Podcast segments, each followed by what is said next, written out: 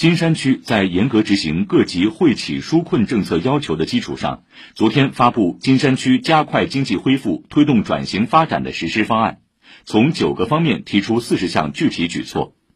四十条全文共二十二次提及小微企业，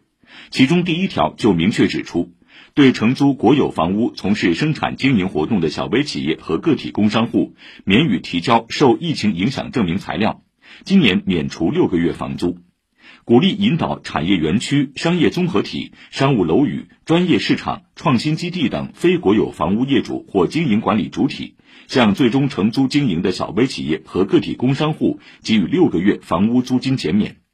对符合条件的非国有房屋业主或经营主体，按照减免租金总额的百分之三十给予补贴，最高三百万元。